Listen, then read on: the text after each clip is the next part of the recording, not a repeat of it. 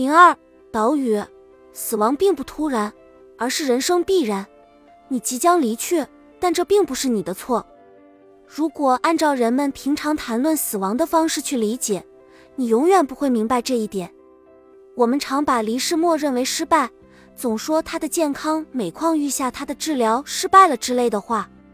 如果你相信广告，就会觉得那些与养生相关的推荐都值得尝试：吃羽衣甘蓝，喝红酒，每天走一万步等。甚至你还会觉得，如果这样做也不能战胜死亡。那只可能是因为你的性格、意志或信仰不够坚定。至于那些斗志昂扬的口号，诸如对抗衰老、决战癌症等，根本就是注定失败的战斗。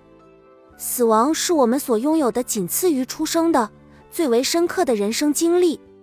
我们难道不应该多谈论它，为它做好准备，用它指导我们的生活吗？我们写本书就是为了帮助大家更好地了解死亡。这并非意味着你或者其他人可以控制生命结束的走向，在走向生命尽头的过程中，颇具挑战性的恰恰是如何放下自己的掌控欲。坚持与放手，皆死亡意图常设。死亡非独偏向其中一方，而是多重选择的结合。死亡并不是一个简单的话题，临终的过程也不是毫无痛苦。我们不会做出与之相悖的承诺。无论谁提出这种不切实际的承诺，我们都建议你避而远之。不过，我们还是相信本书会让生命终结变得少些痛苦，多些意义。你的护理目标，只有百分之十至百分之二十的人会毫无征兆的突然离去，大多数人都有时间去了解自己的生命将如何结束。尽管这种情况会让人不安，但这也确实给了我们时间去适应、去习惯。并做出应对。关于如何走向注定的结局，我们确实是有一些选择余地的，比如在哪里离去，在谁的身边离去等。而其中最为重要的是如何度过最后的时光。为了明确这些选择，你需要弄清楚自己的护理目标是什么。护理目标是源自缓和治疗领域的概念，现在已逐渐广为人知。你通盘考虑过自己生命的最后该如何度过后，就会明白这一路上所需要面对的抉择该如何应对。确定护理目标，并不仅仅是列出一张优先事项清单那么简单，而是在经历衰老或病弱的过程中，想清楚你当下需要做出的抉择。这意味着你既要倾听内心的声音，也要采纳他人的建议，与周围的人交流你的感受和想法。这样，你肯定能做出让自己以及周围的人都可以接受的决定。你的护理目标将根据你对以下问题的回答而定。现在，对你来说，什么是最重要的？在不影响生活的前提下，你可以失去什么？你想要接受什么程度和类型的治疗？你想在哪里离去？你希望人们如何记住你？你的这些愿望还需要符合你的实际情况，包括细节安排和成本花费等。这并不是说你的目标是固定的，他们会随着时间的推移而改变，就像你的生活一样。但如果你能把目标表达清楚，他们就会变成你人生的指南针。在本书中，我们会按时间顺序讲述生命如何一步一步走向终点，而你可能处于其中某一个阶段。我们不是来给你增加工作量的，所以无论你从哪里开始都没关系。我们会帮助你完成即将到来的工作。你可以用任何适合你的方式来使用本书。绝大多数人在人生的某个时刻都会遇到与医疗护理相关的问题，而这很可能会对你的患病体验和临终过程产生重大影响。我们的医疗体制有着明显的弱点，也有着惊人的优势。在体质的弱点和优势中穿行，可能是一种违背直觉、令人烦恼的体验。造成这种情况的原因有很多，但无论如何，它们都源于这样一个事实：即医疗体系的核心设计是为了解决疾病，而不是为人服务。这种情况在未来可能会有所改变，但本书旨在帮助你利用我们现在拥有的体系，而不是去畅想我们希望拥有的体系。这也是为什么在医疗护理中，护理的核心必须回归你自身，回到以人为本的立场，而你也需要始终捍卫这一立场。虽然不能保证解决所有问题，但我们还是会尽量解释清楚你需要面对的事情，包括你可能会有的感受和想法，细节方面的安排和所需要的成本等，并给出切实可行的建议。我们必须承认，文化。宗教和其他信仰体系在我们体验生命与死亡的过程中起着至关重要的作用。我们无法在此客观地评价这些观念的力量，但我们可以在下面的章节中为你留出空间来考虑这类特定的问题。本书的深度因人而异，取决于你的身份和你遇到的具体情况。谈到死亡的话题时，你感到恐惧是很正常的。我们都害怕死亡。事实上，我们得提醒你，读了这本书，或者哪怕只是拿起这本书，都可能让人感到心情沉重。至少我们写这本书的时候，确实有这样的感觉。没人会要求你放下对生命终结的恐惧，但是在本书的引导下，你可能会发现你对生命终结的恐惧在淡化或减轻。我们的最终目的不是帮助你离去。而是让你在生命终结之前，尽可能多地享受生命的自由。一些术语，书中我们会交替混用第一人称，我有时指的是肖莎娜，有时指的是 B。这，我们一起写了这本书，所以觉得没必要做出区分，这样对读者来说也不那么麻烦。虽然我们在书中经常提到患者一词，但请记住。这并非意味着你只能被动听从医生的安排。从词源上来说，患者的本意是忍耐者。你应该重新认识一下这个词，明确你自身也是护理工作的参与者。同样的，写给照顾者这一标题中的照顾者指的是那些已经或将要承担照顾他人责任的人。我们还会使用包括家庭、朋友和爱人在内的其他词汇。我们相信你能在其中找到自己的定位，无论你是自愿自发还是不情不愿，无论哪个词对你来说更为贴切，我们都向你致敬。这是一项艰难的工作，即便你心甘情愿。我之所以想成为一名医生，部分原因在于我一度濒临死亡。我从没有预料到自己会在那么年轻的时候就以一种充满戏剧性的方式面临死亡。但是我别无选择，只能重新审视生命的意义。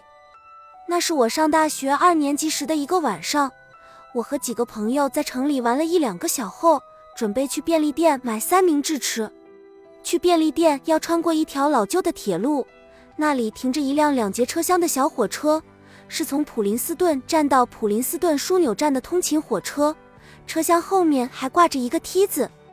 当这一幕落在我们眼里时，我们就好像一群精力旺盛的熊孩子，发现了一棵特别好爬的大树。我第一个跳了上去，刚站起身，电弧就击中我手腕上的金属手表，十一零零零伏的高压电流经过我的手臂，一路向下，从我的脚底穿出。因为一时贪玩，我失去了半条胳膊和膝盖以下的双腿。我被送到了新泽西州利文斯顿的圣巴纳巴斯医院烧伤科。我接受了气管插管，而我的意识还清醒着，能听到创伤治疗小组的成员在打赌我能不能活下来。有人直言这家伙没救了，其他人则打赌说我们能把他救回来。后来一直照顾我的护士乔伊，当时一定是看到了我睁大的双眼，所以他让其他人安静，然后来到我身边。他告诉我。虽然还没完全脱离危险，但是我在那里是安全的。在好友、家人以及烧伤科医护人员的陪伴下，我开始体会到被照护的感觉，体会到依赖他人生存的恐惧和感激。在接下来的四个月里，病房就是我的家。一天晚上，外面下雪了。我记得护士们在谈论开车进医院时看到的景色。我的房间里没有窗户。但我想象着外面的风景，感觉非常美好，同时又非常沮丧。第二天，我的朋友皮特偷偷给我带进来一个雪球，那个一点一滴逐渐融化的小东西，简直让我欣喜若狂。雪、时间、水，这一刻，我领悟到，变化的两端都是世间万物的一份子，而我的生或死，就显得没有那么重要了。刹那间，死亡出现在了他的位置上，近在眼前，普普通通，温良无害。我与死亡之间的亲密关系由此正式开始。秋天的时候，我回到了大学。我试着做一名看起来正常的大学生，但很多事情都没有回归常态。我放弃了轮椅，换了一辆二手高尔夫球车。不过，由于推了好几个月的轮椅，我的右臂非常粗壮，身体其他部位却很瘦弱。好几个月来，这件事一直困扰着我。我穿了一件棕色的医用压缩背心，盖住疤痕组织，以防止组织增生。我皮肤蜡黄，手臂残端有一个钩子，但我很少使用它，它只是挂在那里。说真的，我当时的样子相当丑陋，总是汗流浃背。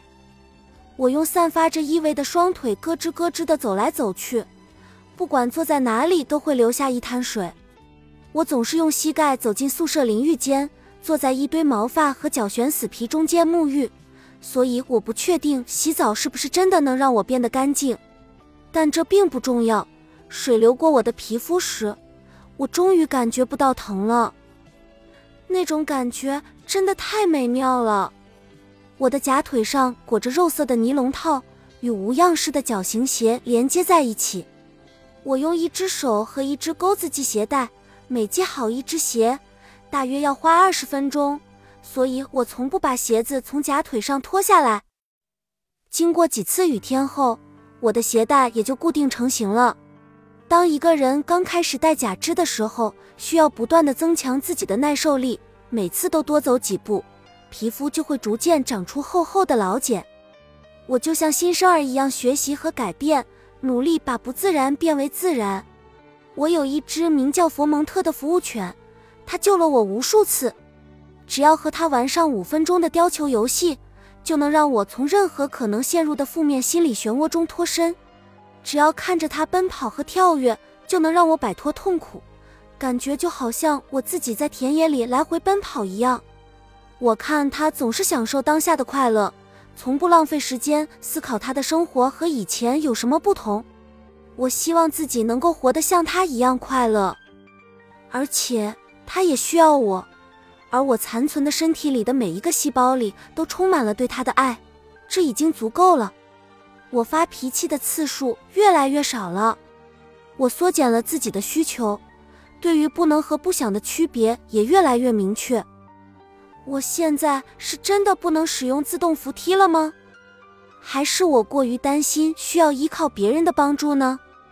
我是真的不能去购物了吗？还是我自尊心太强，不想外出使用轮椅呢？我是真的不能跳舞了吗？还是我害怕自己会出丑呢？这种自问的练习很乏味，但也让我一次又一次的振作起来。不过看起来与众不同也有好处。如果我的伤不是那么明显的话，我可能会一直假装我是正常人。但正因为伤口如此明显。所以我反而获得了自由。小时候我很爱干净，尤其在意自己的外表。现在我穿的破破烂烂，让头发长得很长。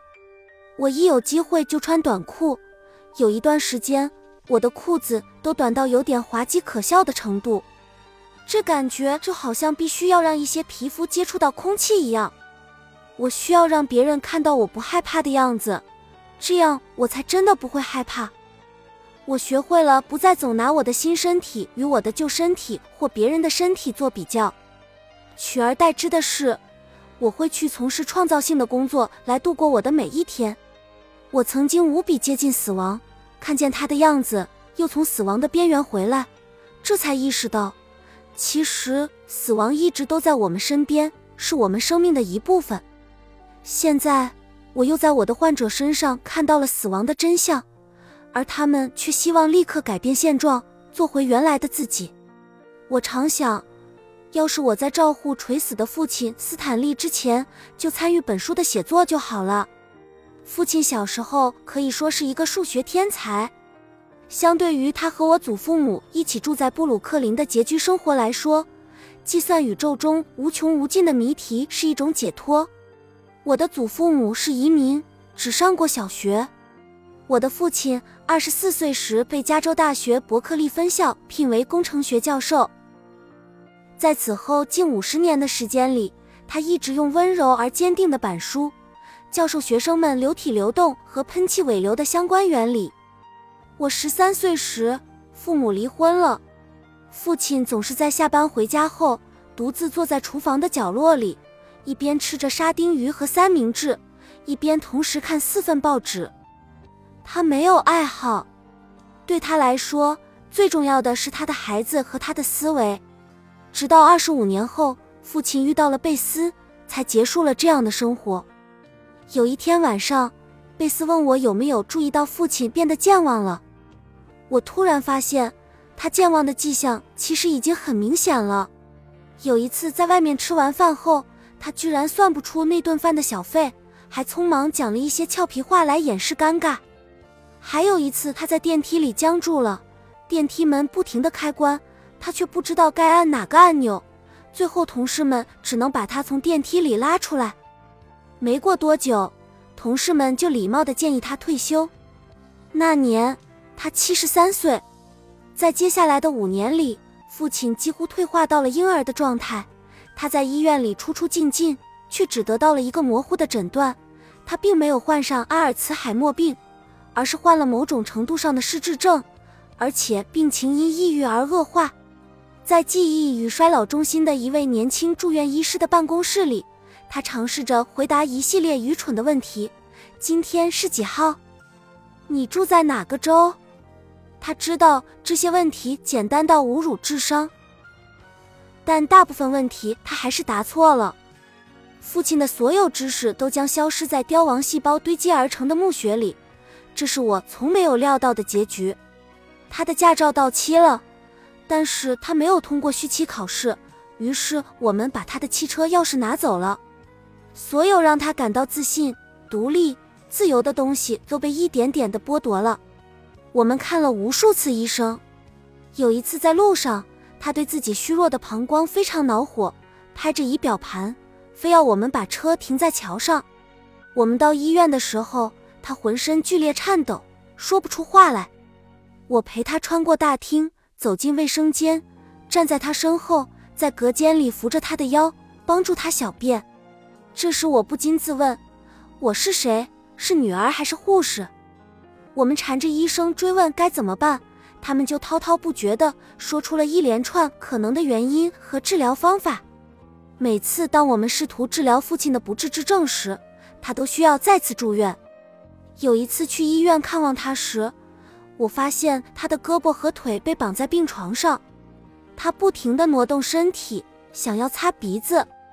我恳求护士给他松绑，但他说他会给自己带来危险。在开车回家的路上，我哭了一路。有时候他康复的还不错，可以坐在沙发上看我的孩子们玩耍，这给我们带来了极大的希望。我握着他的手，告诉他我最近在做什么，他会微笑着说：“哦，太棒了。”他还记得我是他的女儿。那些孩子们是他的外孙，我儿子长得非常像他。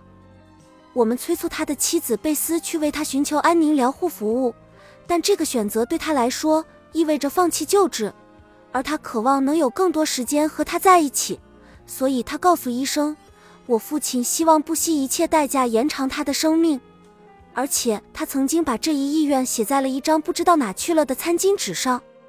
一位社会工作者向他解释。他再也不会回到以前的状态了。贝斯终于让步了。我们把父亲接回了家。照护生命即将终结的父母时，角色互换是最困难的事情之一，因为你还是会觉得自己是那个人的孩子。所以，当你建议你的父亲穿尿不湿的时候，场面会很尴尬。而且当这类问题出现的时候，通常就已经太晚了。父亲教会了我们生命是如何运行的，流体、空气和能量是如何流动的，但他无法教会我们如何给他一个他想要的死亡方式。